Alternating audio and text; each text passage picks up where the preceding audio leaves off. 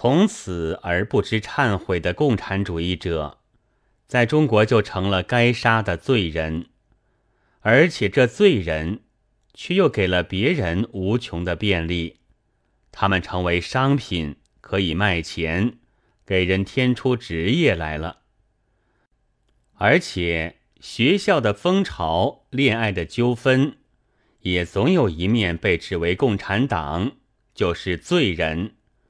因此极容易的得到解决。如果有谁和有钱的诗人辩论，那诗人的最后的结论是：共产党反对资产阶级，我有钱，他反对我，所以他是共产党。于是诗神就坐了金的坦克车凯旋了。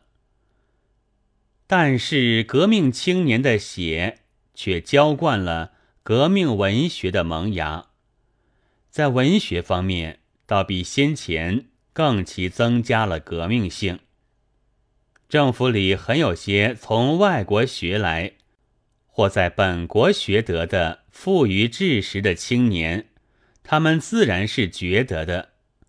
最先用的是极普通的手段，禁止书报，压迫作者，终于是杀戮作者。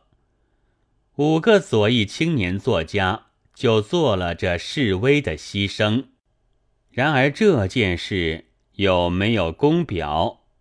他们很知道，这事是可以做却不可以说的。古人也早经说过：“以马上得天下，不能以马上治之。”所以要剿灭革命文学，还得用文学的武器。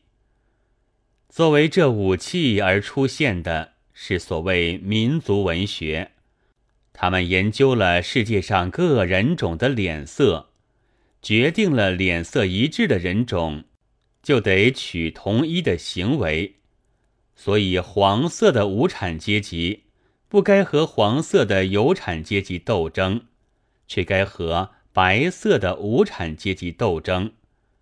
他们还想到了成吉思汗。作为理想的标本，描写他的孙子拔都汗怎样率领了许多黄色的民族侵入俄罗斯，将他们的文化摧残，贵族和平民都做了奴隶。中国人跟了蒙古的可汗去打仗，其实是不能算中国民族的光荣的，但为了扑灭俄罗斯。他们不能不这样做，因为我们的权力者现在已经明白了古之俄罗斯及今之苏联，他们的主意是绝不能增加自己的权力、财富和姨太太的了。然而，现在的拔都汗是谁呢？一九三一年九月。日本占据了东三省，这却是中国人将要跟着别人去毁坏苏联的序曲。民族主义文学家们可以满足了，但一般的民众却以为目前的失去东三省，比将来的毁坏苏联还紧要。他们激昂了起来，于是民族主义文学家。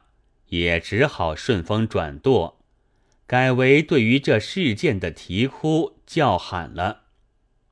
许多热心的青年们往南京去请愿，要求出兵。然而这需经过极辛苦的试验，火车不准坐，露宿了几日，才给他们坐到南京。有许多事只好用自己的脚走。到得南京，却不料就遇到一大队曾经训练过的民众，手里是棍子、皮鞭、手枪，迎头一顿打，使他们只好脸上或身上肿起几块，当作结果，垂头丧气的回家。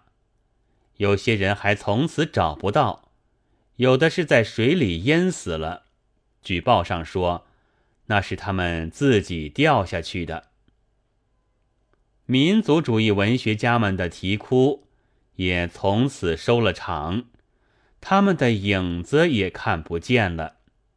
他们已经完成了送丧的任务，这正和上海的藏式行列是一样的。出去的时候有杂乱的乐队，有唱歌式的哭声，但那目的是在将悲哀埋掉。不再记忆起来，目的一达，大家走散，再也不会成什么行列的了。